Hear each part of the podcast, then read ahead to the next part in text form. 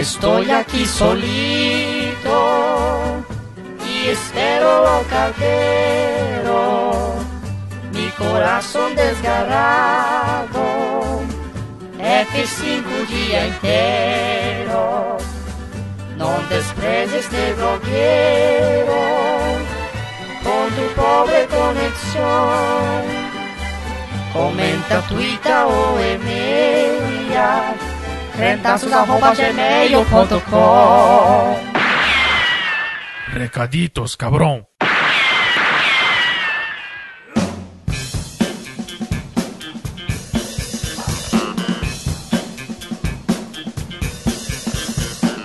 Recaditos de número 80.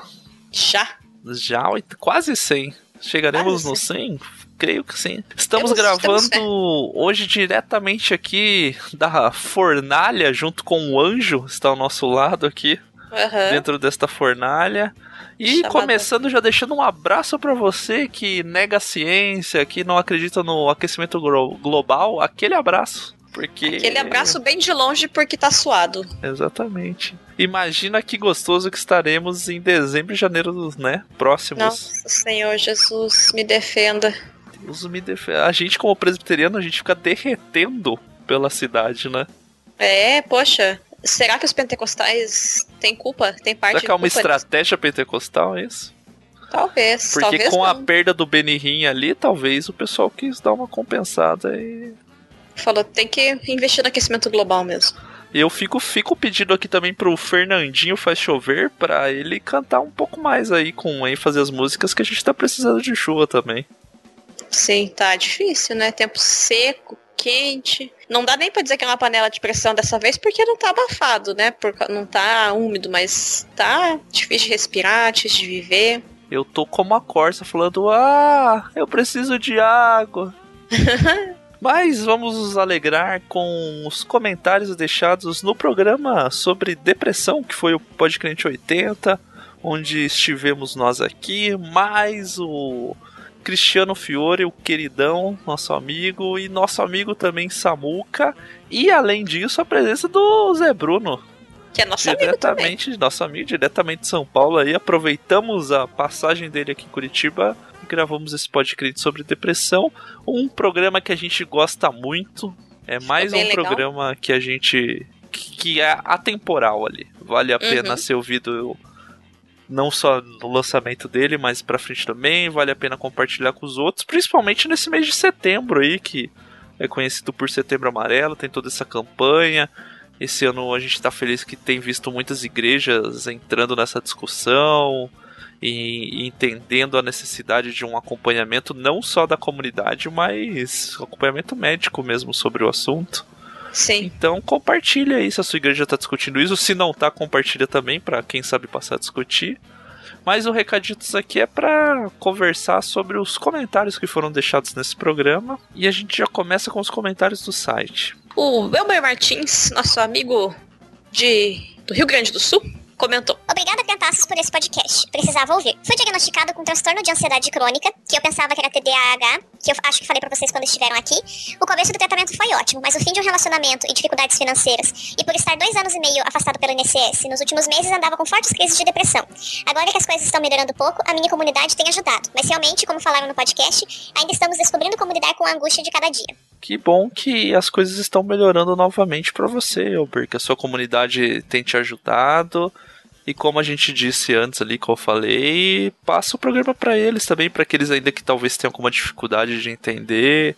Uhum. Porque eu acho que acabou sendo bem didático, assim, né? Acabou indo para um lado bem de, de falar do convívio da igreja mesmo.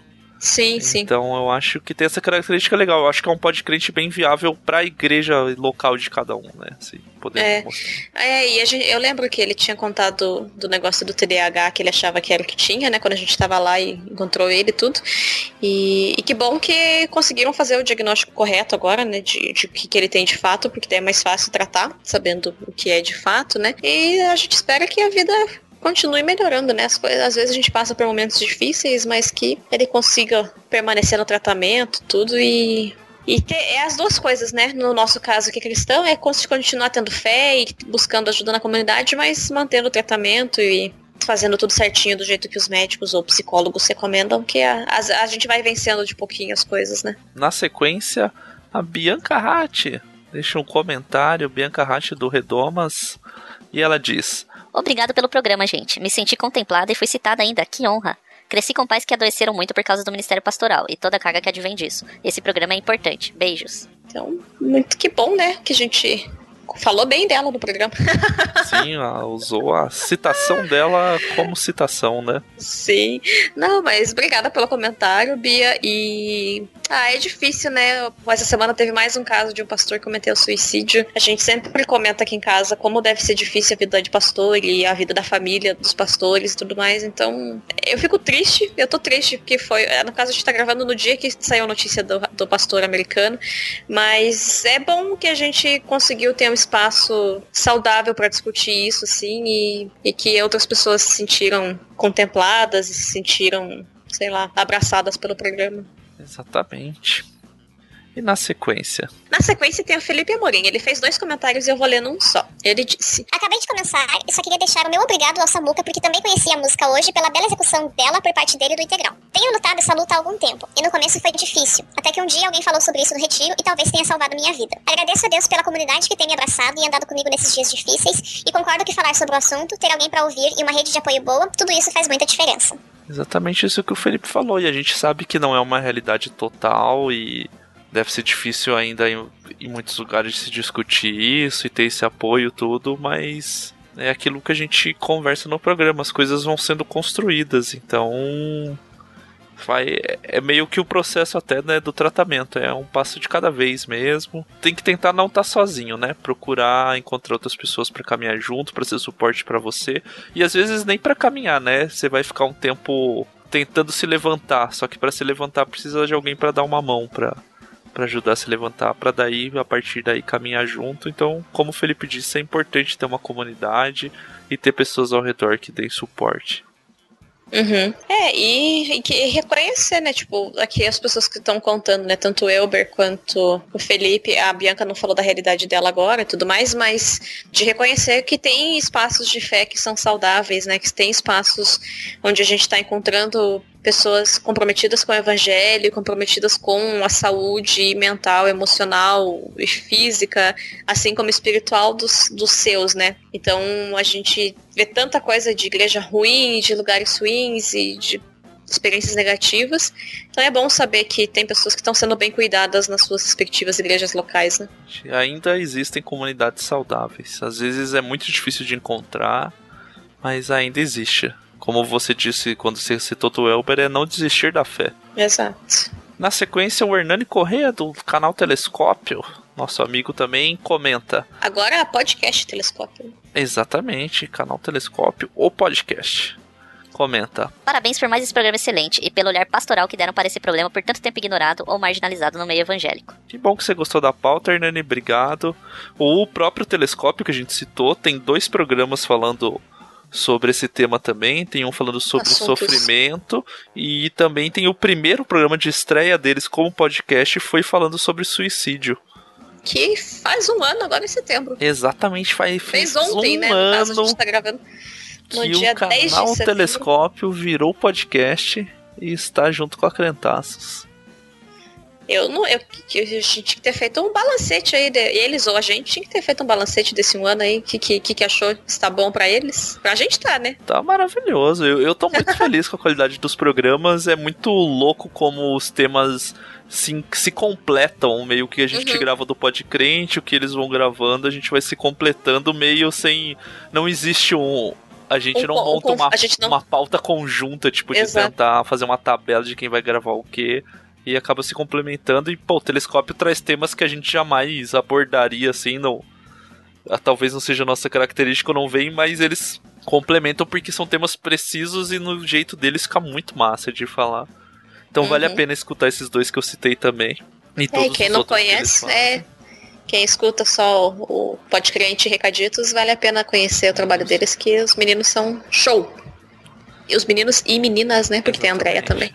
Exatamente. E na sequência a gente tem o Ribamar Nascimento. Ele diz: Como sempre, um episódio ótimo. Ainda temos muito a crescer nesse, nesse tema dentro da igreja, assim como outros temas que envolvem essa necessidade de empatia. Precisamos saber lamentar e chorar com os que choram. A dor, em todas as suas manifestações, ainda é o que todos nós humanos compartilhamos em alguma medida, então não podemos ignorá-la. Bonito e poético, né? O que o Ribamar disse sobre a dor.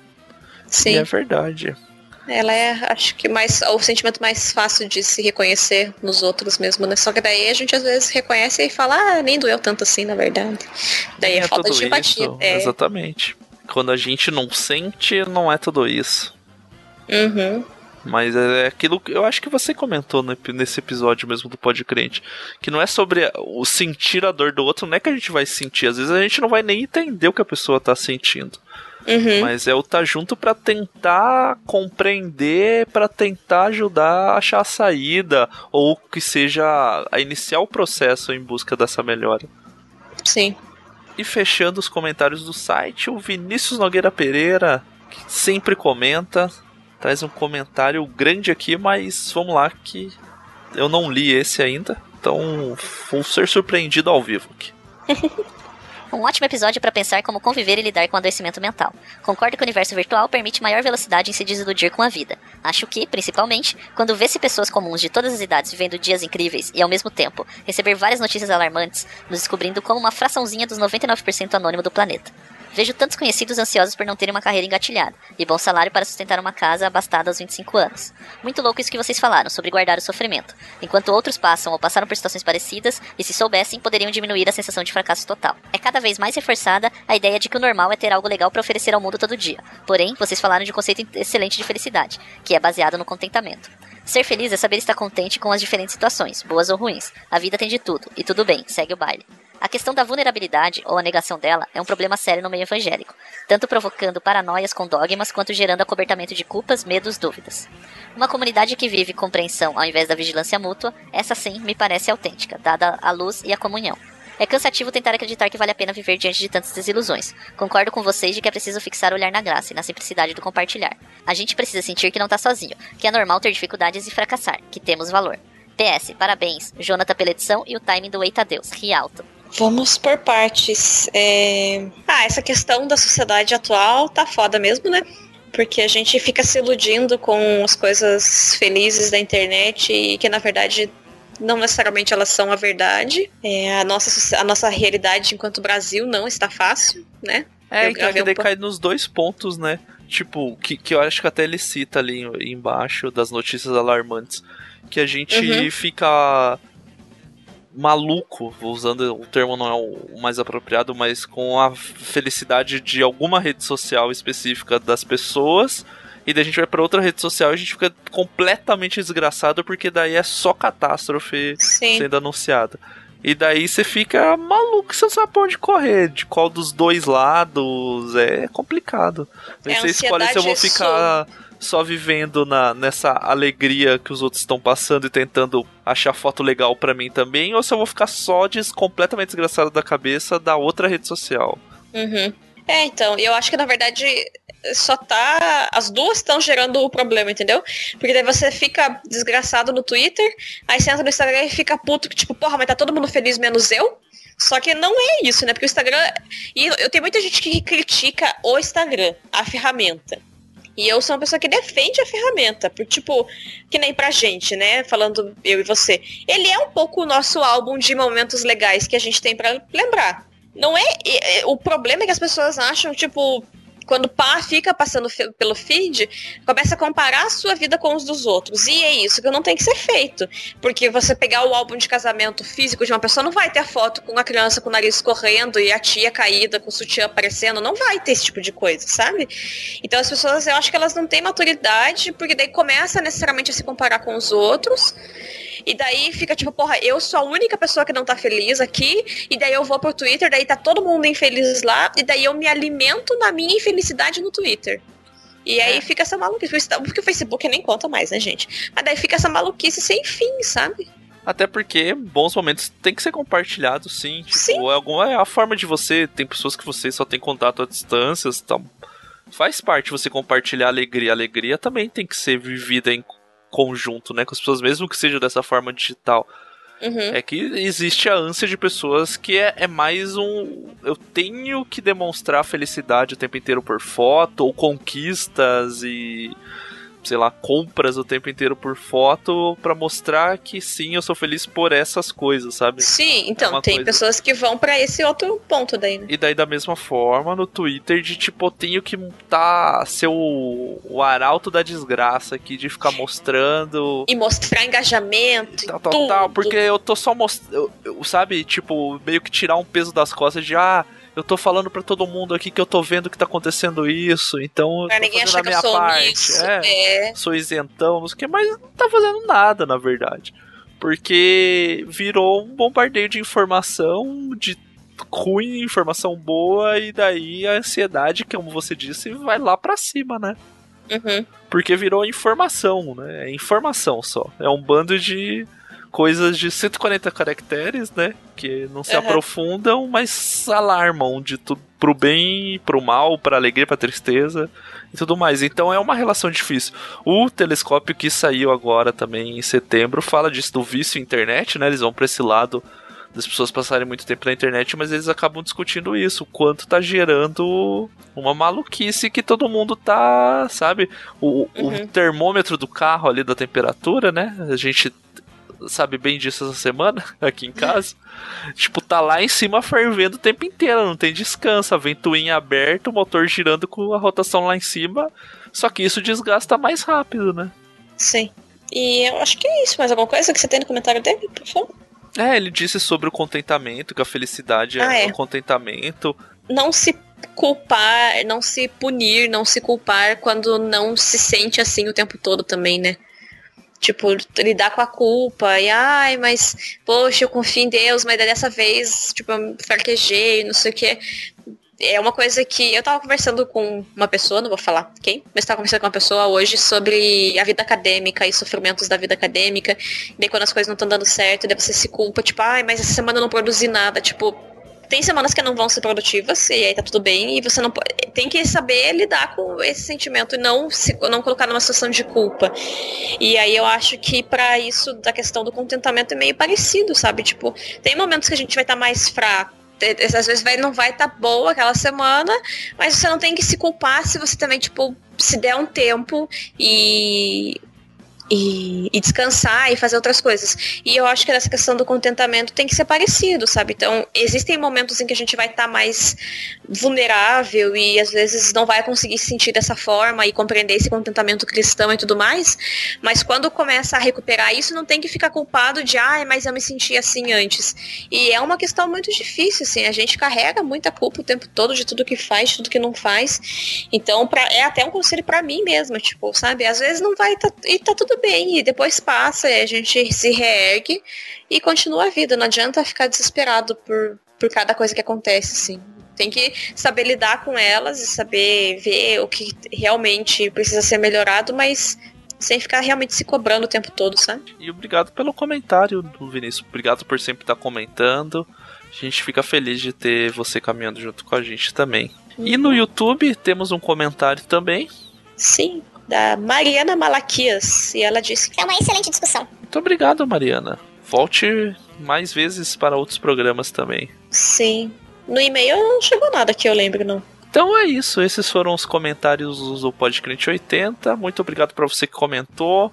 Fica aí uma cutucadinha para você que não comentou, para comentar no próximo.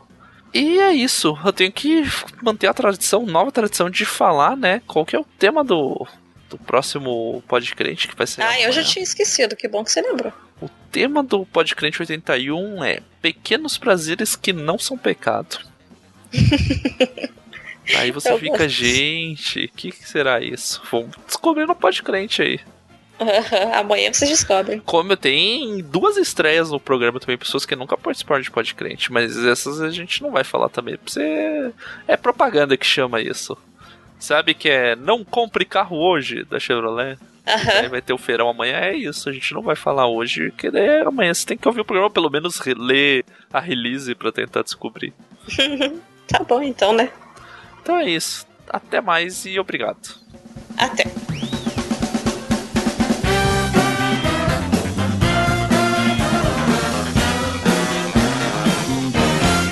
Mamãe! É Deus, mamãe!